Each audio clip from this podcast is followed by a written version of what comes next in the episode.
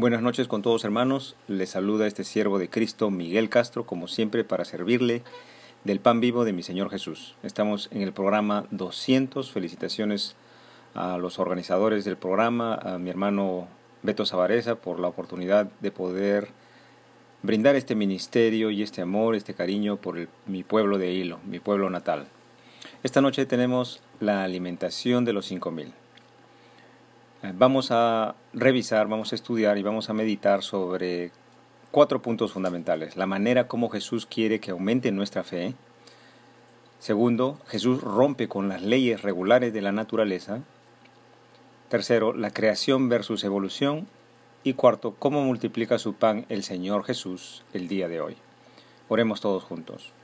Padre Celestial, Dios de Abraham, Dios de Isaac, Dios de Jacob, Señor mío, Jesús mío, bendice y santifica, Señor, ten piedad y misericordia de Rocío y Leslie Rodríguez en su salud, para su pronta recuperación, Señor. Solamente tú puedes hacer una obra tan maravillosa y sobrenatural que es la sanación del COVID-19 cuando están estos enfermos en cuidados intensivos.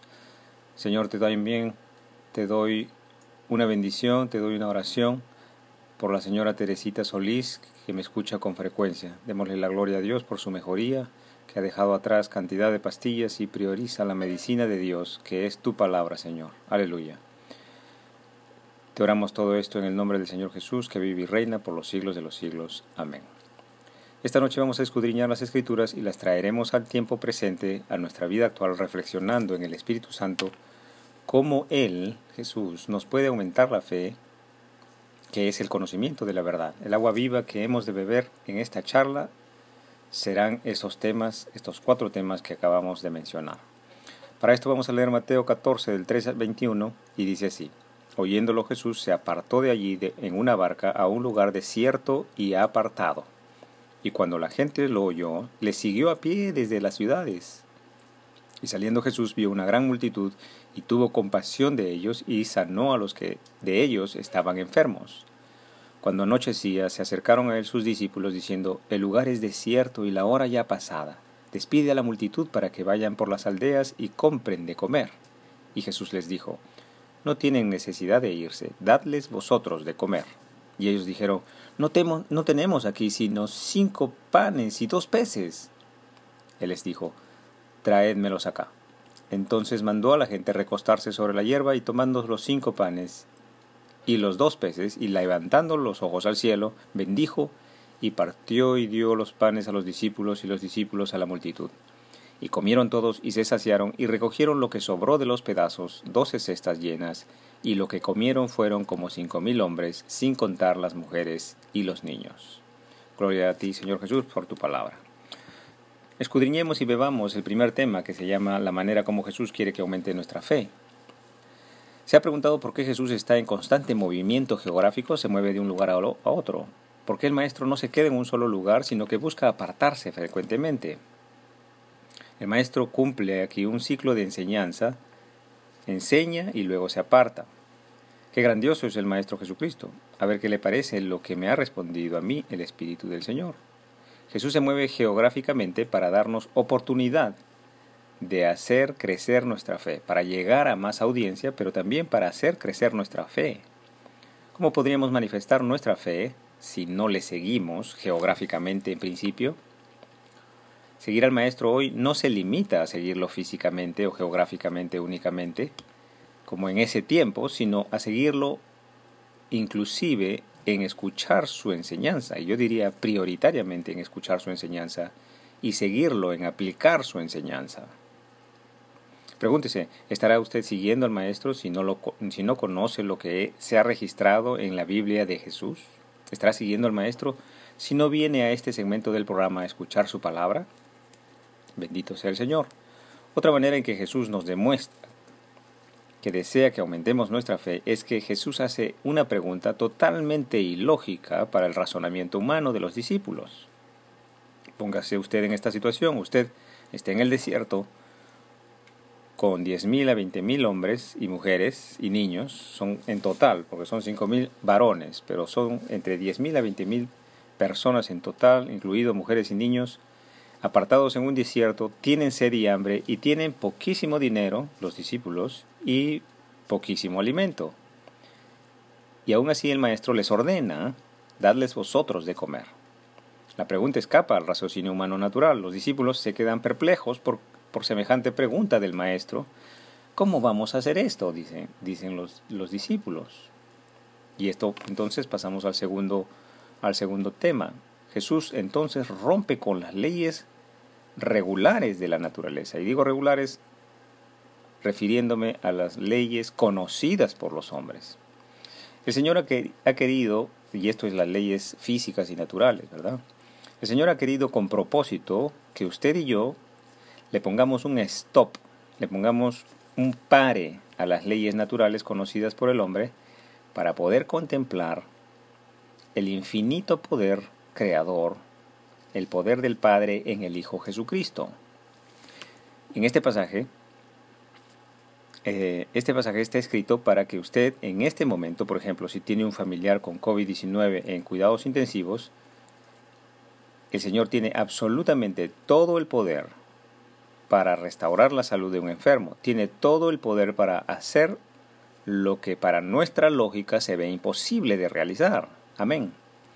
Esta enseñanza está dirigida para todos los que le seguimos. Algunos siervos de Cristo ya aprendieron esta lección del, del, Maestro de multiplicar el pan y otros en este momento también se están alimentando de ese pan multiplicado. Gloria a ti, Señor Jesús. Y pasemos a este otro tema, la creación versus la evolución. Si usted cree que Jesús multiplicó cinco panes y dos peces para alimentar entre diez mil y veinte mil personas, entonces debería usted creer en que Dios creó el cielo y la tierra y todas las criaturas en el mar y sobre la tierra en, seis días.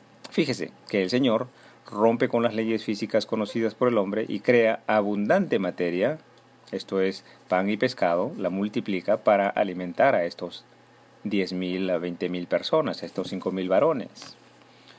Si usted cree en este milagro que se lee aquí, que se ha registrado y que han visto tantas personas,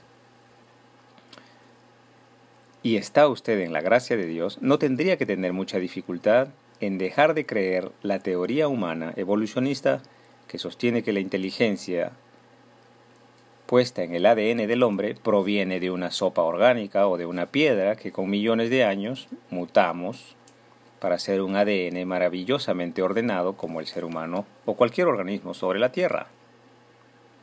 Que el Señor le ayude a revelar la verdad del Génesis y a conectar el Génesis con la creación y la ciencia de hoy día, porque es real, solo puede Él, Jesús, Dios, revelar la verdad. Recuerde que en el Génesis, lo que está entre comillas como palabra de Dios, la ha pronunciado también el Hijo de Dios, porque el Hijo de Dios con el Padre son uno solo.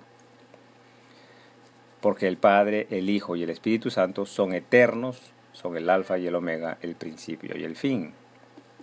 ¿Cómo multiplica su pan el Señor Jesús hoy?